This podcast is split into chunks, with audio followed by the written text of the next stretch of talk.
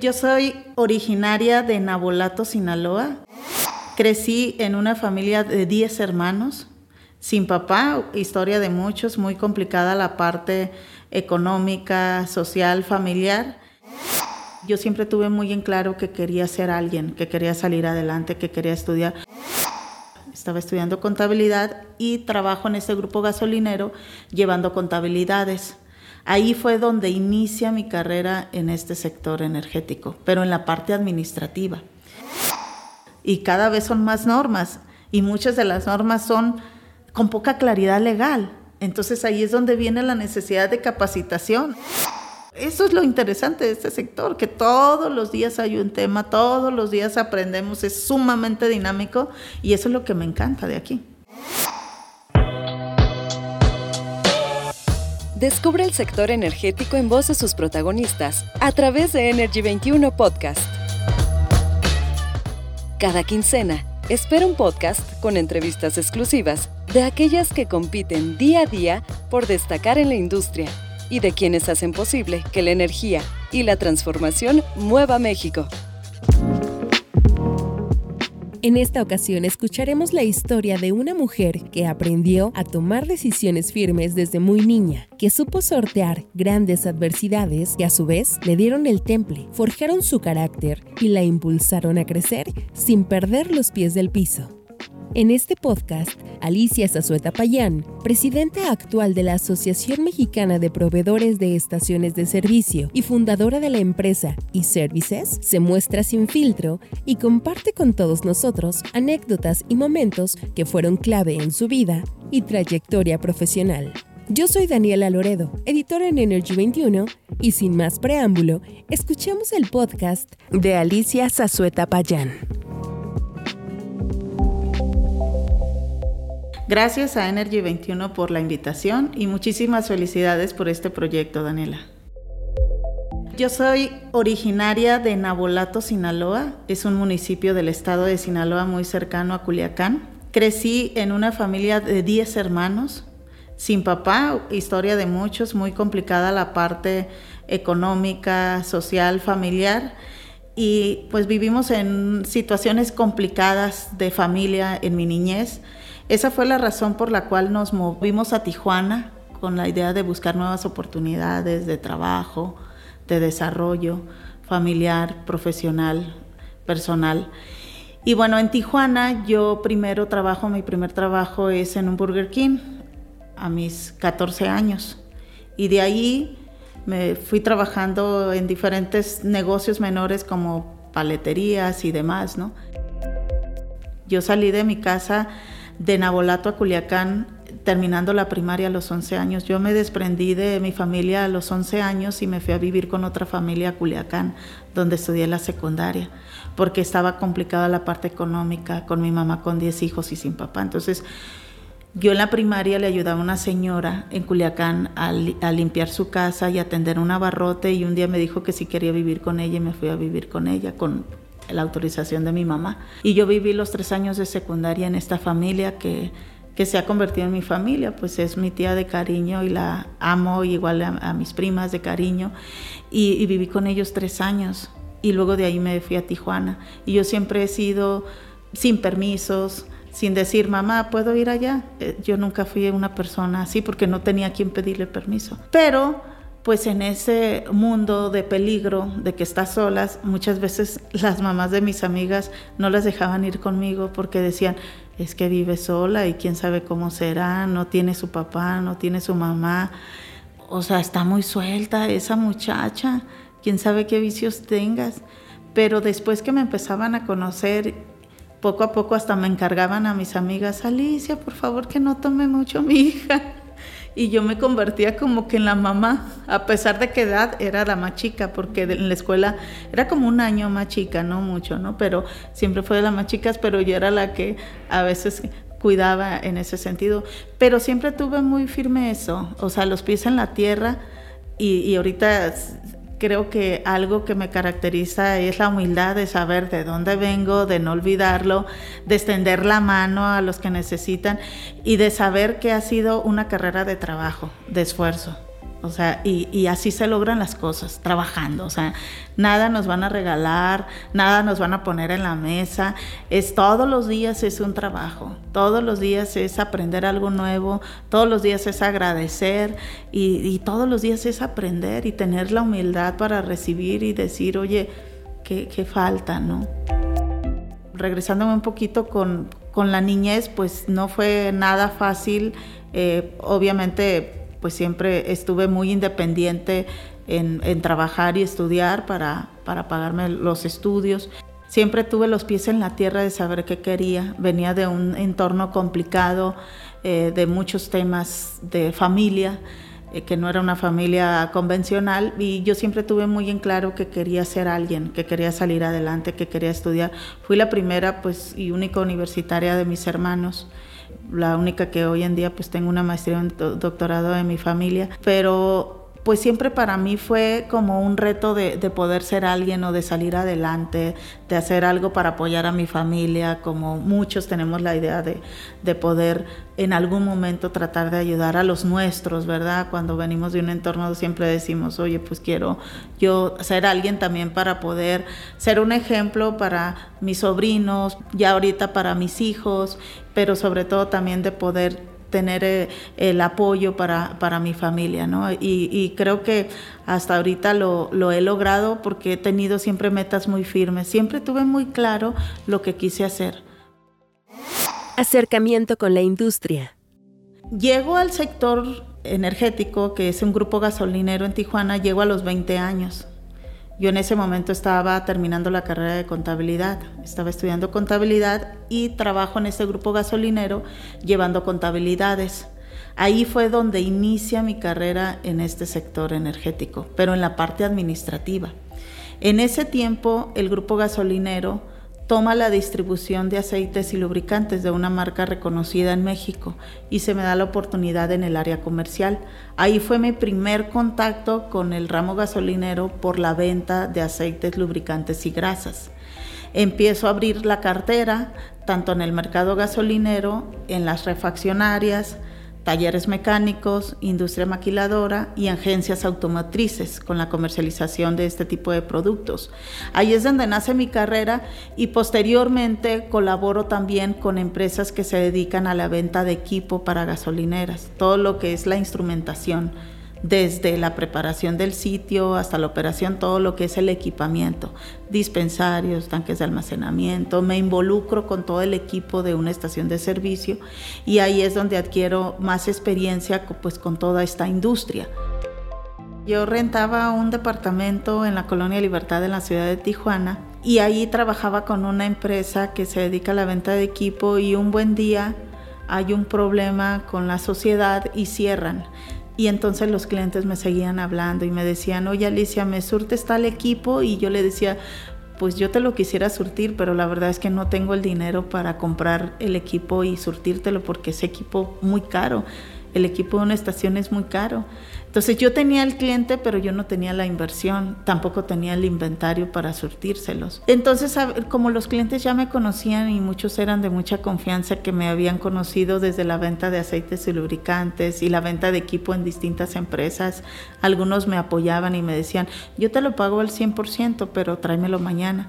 Entonces muchos estaban conmigo por servicio y así empecé y dije, bueno, pues es una oportunidad para independizarme. Entonces empiezo yo sola eh, ahí en el departamento que rentaba, empiezo con la venta de equipo. Eh, yo iba y lo compraba, iba y lo entregaba, facturaba, creé la empresa porque pues al principio obviamente es un sector formal, es un sector pues inmediatamente te tienes que dar de alta en la empresa, o sea, obviamente todo formal y, y creé la empresa Equipos y Servicios Industriales Generales, SADCB.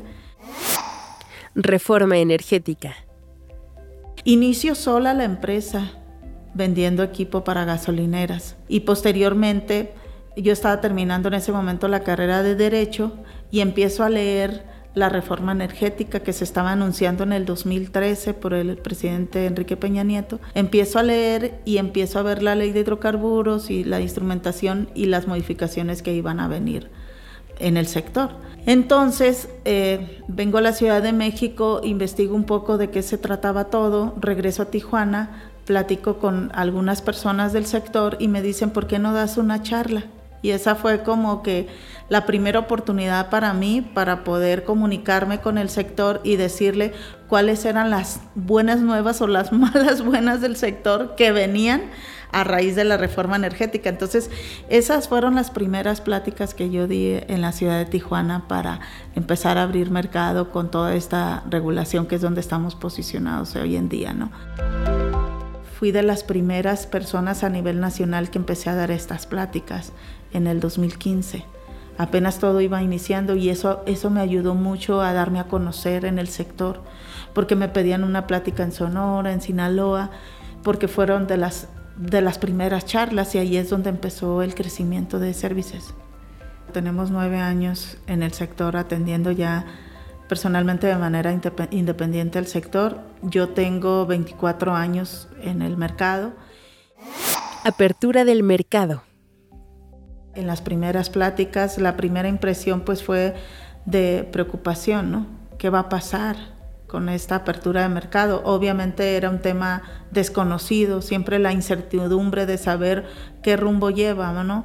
Pues obviamente todos conocían su negocio enfocado a Pemex, Pemex tenía el control pues de toda la parte desde la preparación del sitio, construcción, operación, mantenimiento, etcétera, y pues era un negocio pues ya conocido por todos, pero con la reforma energética pues sí hay, se abrió mucho, fíjate, sobre todo la intención del sector de conocer, de tener más información, de prepararse.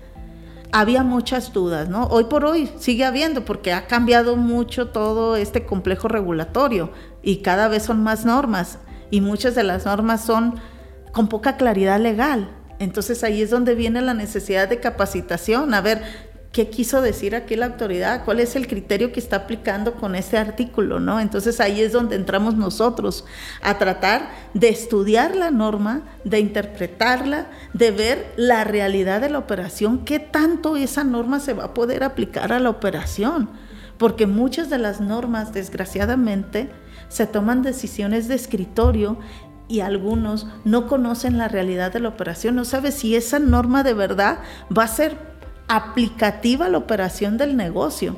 Y es de ahí donde entramos nosotros a desmenuzar punto por punto, decir, esto sí se puede aplicar, esto no, esto lo podemos subsanar con esto, esto lo podemos acreditar con esto.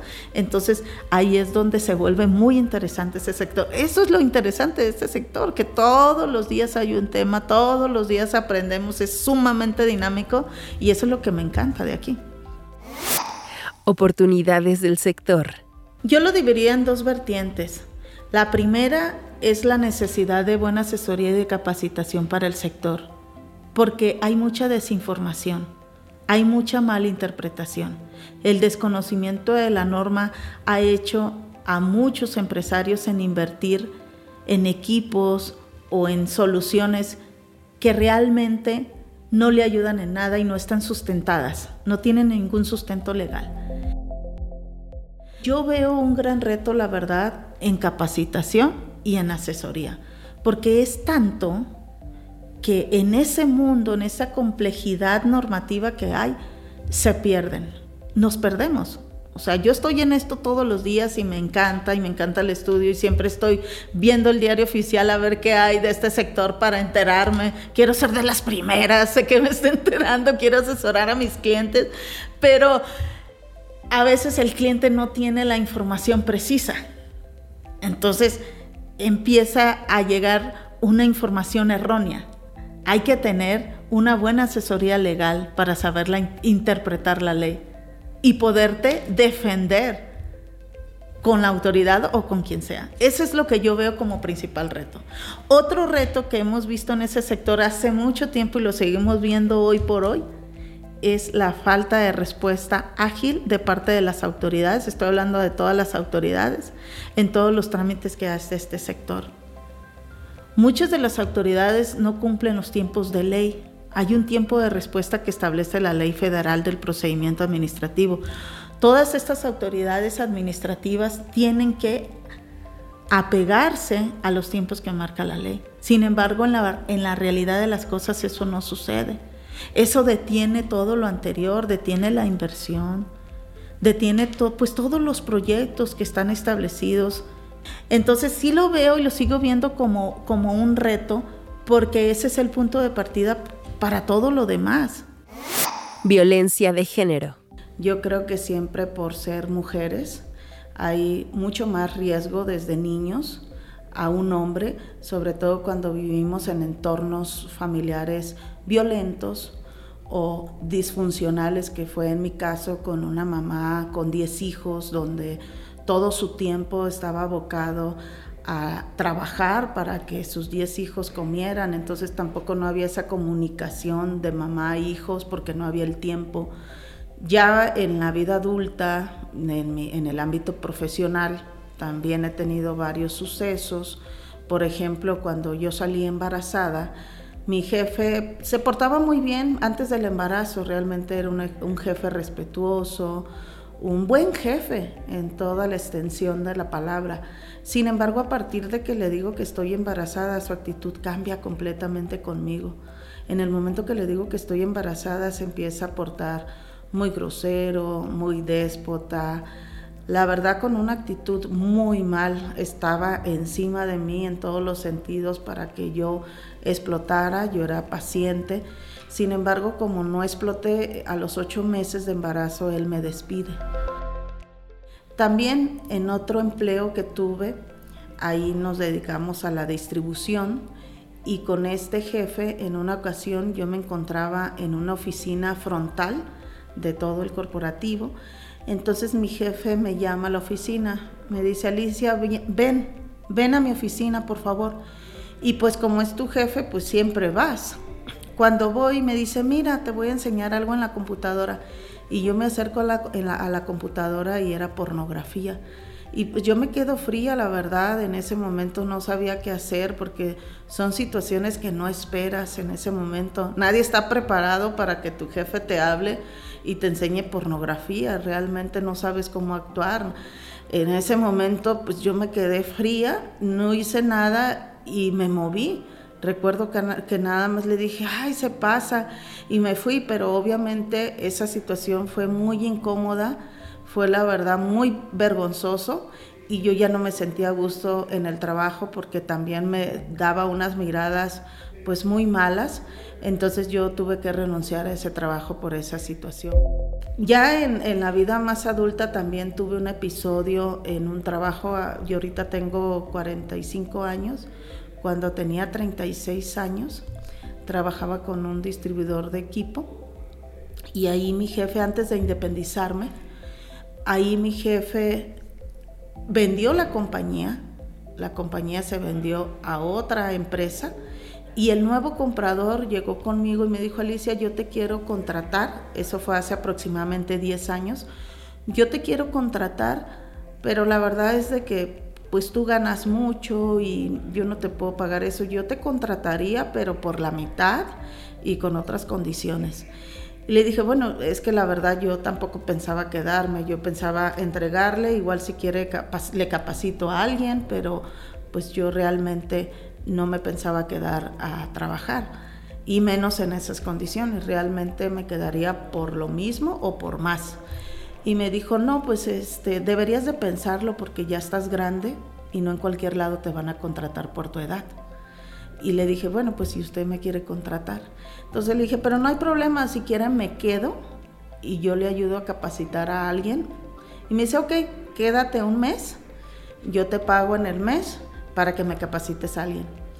El tema es de que me quedo ese mes, le capacito a alguien y después del mes, cuando ya le cobré, ya nunca me contestó ni el teléfono, ni WhatsApp, ni correos electrónicos, ni nada. Simple y sencillamente se desapareció.